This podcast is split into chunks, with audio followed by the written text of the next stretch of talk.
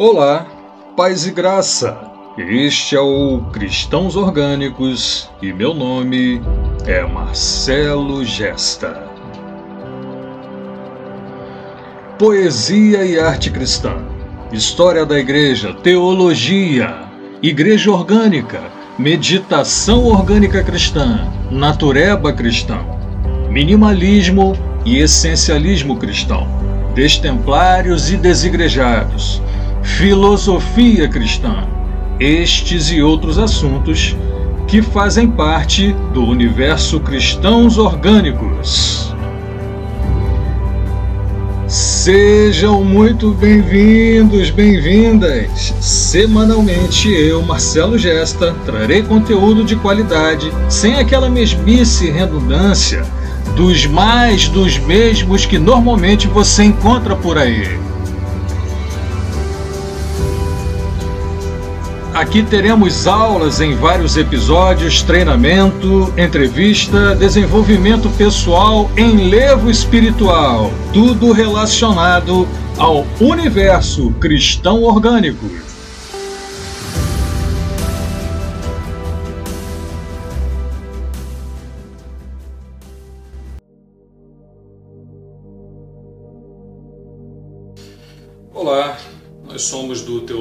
Ortodoxa Reformada e Afins, estamos concatenando introdutoriamente sobre eclesiologia, a doutrina da igreja. Esse é o vídeo de número 3, curto. Estamos dando aqui as bases daquilo que com mais profundidade estaremos comentando mais à frente. E então vamos lá.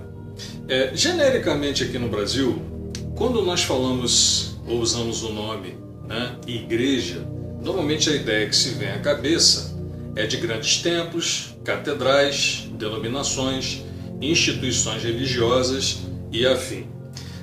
Biblicamente a coisa não é exatamente assim. E o que nós iremos concatenar aqui rapidamente, não estamos querendo dizer com isso que templos, denominações, estruturas religiosas devam terminar, acabar, entrar em extinção em função daquilo que será dito aqui.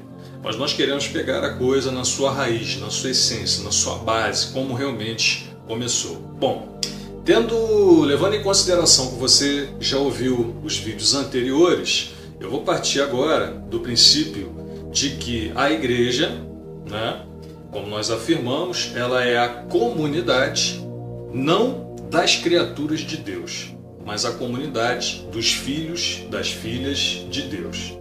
Será que todo mundo é filho de Deus? Quem é que teria autoridade para determinar quem é e quem não é filho de Deus? Certamente isso não está na condição de nenhum ser humano, muito menos de instituições né, religiosas. Não que instituições religiosas sejam ruins, muito pelo contrário, mas quem define ou, ou quem revela, ilumina, mostra é, claramente quem é filho de Deus são as próprias escrituras sagradas. E a gente pode ver, por exemplo, em João capítulo 1, que diz o seguinte: João capítulo 1, versículo 10 ao 13 diz, se referindo ao Senhor Jesus: Ele estava no mundo, e o mundo foi feito por ele, e o mundo não o conheceu. Veio para o que era seu, e os seus não o receberam. Mas a todos quantos o receberam, deu-lhes o poder de serem feitos filhos de Deus, aos que creem no seu nome, os quais não nasceram do sangue, nem da vontade da carne, nem da vontade do homem, mas nasceram da vontade de Deus. Então, se você é uma pessoa que, independente de qualquer estrutura religiosa, independente de denominações, dogmas, conjuntos doutrinários, você tem certeza que teve uma experiência pessoal, real, íntima com o Senhor, e isso levou você a uma transformação radical na sua vida. Possivelmente você tenha sido atingido pelo Espírito Santo de Deus, possivelmente, possivelmente, é porque quem sou eu para determinar que você seja ou não salvo? Possivelmente a partir dessas interações diretas e dessa amizade, desse amor que você vai desenvolvendo com Deus, você passa, mesmo que você não frequente templo, denominação, estrutura religiosa alguma, você passa a ser igreja, porque você passa a ser um salvo. Bom, De onde é que vêm os templos então? Eu vou tratar desse assunto mais à frente, mas eu quero adiantar aqui que os templos cristãos, eles só acontecem, eles só aparecem historicamente a partir do século III, mas aí é outro papo. Bom, a Bíblia diz que, ao contrário né, de estruturas é, arquitetônicas, isso é muito bom, é outro papo, nós ainda não chegamos lá que independente de estruturas de cimento, tijolo, pedra, denominação, seja lá o que for, o verdadeiro templo de Deus não são templos construídos por mãos humanas. A Bíblia diz que Deus não habita em templos construídos por mãos humanas.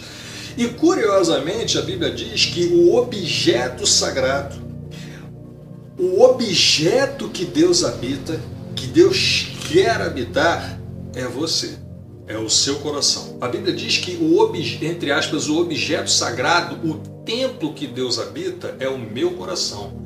É o seu coração. A Bíblia diz que nós é que somos o templo do Espírito Santo de Deus. Diz assim, Romanos capítulo 8, versículo 9: Vós, porém, não estáis na carne, mas no espírito, se é que o espírito de Deus habita em vós. Mas se alguém não tem o espírito de Cristo, esse tal não é dele. Você não consegue ver o Espírito de Deus habitando em você? Você acha que o Espírito de Deus está afastado de você e que você não é digno disso?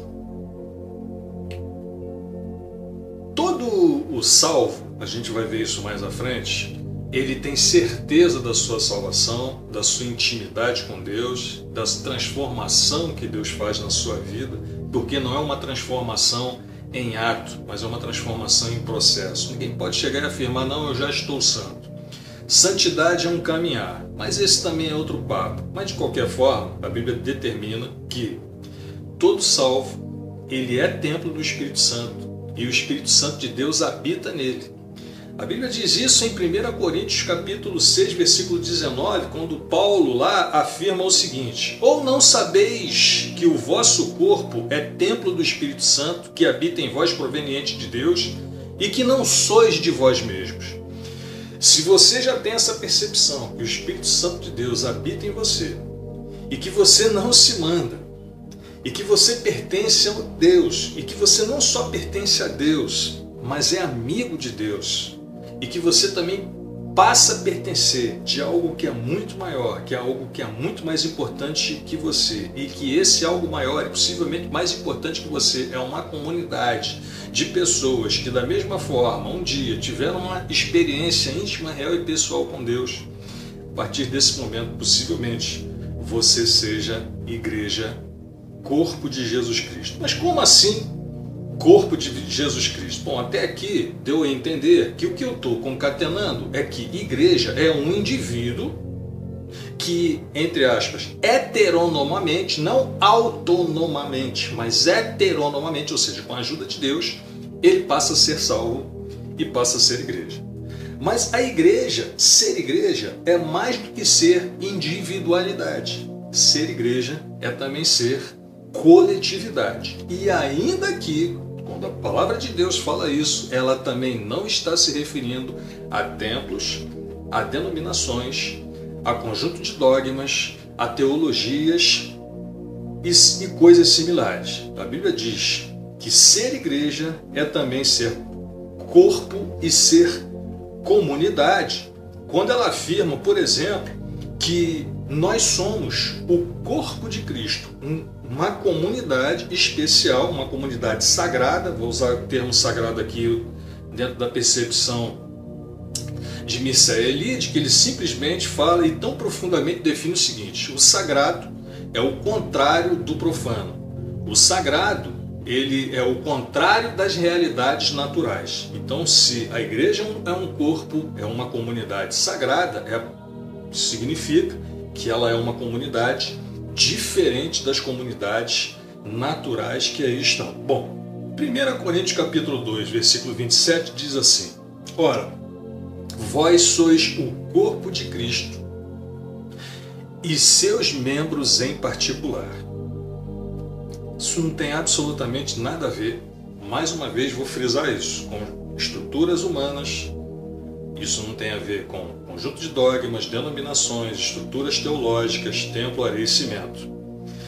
Mas querendo frisar aqui que se igreja ela é também individualidade, porque a salvação é algo individual, independe do grupo das pessoas que você está, que você convive em volta. De outra forma, a igreja também é comunidade, porque você precisa participar, você precisa ter coisas em comum, você precisa estar familiarizado, não só se familiarizar, mas estar familiarizado, e vou até inventar uma palavra nova. Você precisa estar se familiarizando, ou seja, comungando constantemente com aqueles que são como você, que são salvos, que são salvas. Bom, aí de repente alguém vai perguntar assim: Poxa, mas como é que eu vou congregar? Né? Porque a Bíblia me ordena congregar. Como é que eu vou congregar se isso independe de templo denominação? Bom, primeiramente eu não estou dizendo aqui, repetindo de novo, que você deva deixar de frequentar seu templo e sua denominação. Isso é outro papo. Até porque a Bíblia diz lá em, em é, Hebreus capítulo 10, versículo 25, o seguinte: Hebreus capítulo 10, versículo 25 diz o seguinte: Não deixando a nossa congregação, como é costume de alguns, antes admoestando-nos uns aos outros, e tanto mais quando vedes que se vai aproximando aquele dia. Não deixando a nossa congregação como é costume de alguns. Em algumas versões por aí, essa aqui é Almeida Corrigida Fiel, em algumas é, versões diz o seguinte: Não deixeis de congregar como é costume de alguns. Bom, mas será que a Bíblia está falando aqui de templo, denominação, estruturas é, é? Obviamente que não, porque nesse momento aqui não existia templo denominação cristã. Todo mundo que fazia parte desse conjunto de seguidores do Senhor Jesus e dos seus mandamentos, eles se reuniam em casas, eles se reuniam em praças, no deserto, muitas vezes até em subterrâneos, em cavernas, mas eles não sentiam a necessidade templária de ter uma estrutura de concreto, cimento, areia, denominação, dogmas, etc. O que a gente vai ver mais à frente não é disso que a gente está tratando aqui agora. Então a Bíblia diz sim, não deixei de congregar como é costume de alguns. Mas a Bíblia diz coisas interessantes. Ela mostra claramente que havia comunidades espalhadas pela Judéia, pela Galiléia, por Samaria e por outros lugares, que apesar de não se reunirem no mesmo local, eles tinham uma essência em comum, que era a essência de ser salvo, a identidade de ser salvo, a identidade de fazer parte do corpo de Cristo, a identidade de ter tido uma experiência individual, pessoal e real com Deus, apesar de estarem em lugares diferentes, mas mesmo assim com a mesma identidade. Você vê isso, por exemplo, em Atos capítulo 9, 31, quando diz assim: Assim, pois, olha que coisa interessante. As igrejas em toda a Judéia, Galiléia, Samaria tinham paz e eram edificadas e se multiplicavam, andando no temor do Senhor e na consolação do Espírito Santo. Isso aqui não é tempo de denominação, era um conjunto de pessoas. Diz mais, Atos 11, 26 e 27. 20, 11, versículo 22 e versículo 26 diz assim: E chegou a fama dessas coisas aos ouvidos da igreja que estava em Jerusalém, ou seja, havia uma comunidade de crentes que estava em Jerusalém, e enviaram Barnabé a Antioquia. Versículo 26. E sucedeu que todo um ano se reuniram naquela igreja de Jerusalém e ensinaram muita gente. E em Antioquia foram os discípulos pela primeira vez chamados de cristãos. Isso não tem nada a ver com o tempo de denominação. E diz mais, 2 Coríntios 12, versículo 13, nos mostra o seguinte: Pois em que tendes vós sido inferiores às outras igrejas? Bom, Paulo está perguntando: vocês estão sendo inferiores a outras igrejas? Bom, se ele está perguntando isso para uma comunidade específica de crentes que se reúne em algum lugar, na praça, é, na rua, na casa de alguém, é porque existiam outras. E ele continua: Pois em, pois em que tendes vós sido inferiores às outras igrejas, a não ser que eu mesmo vos não fui pesado.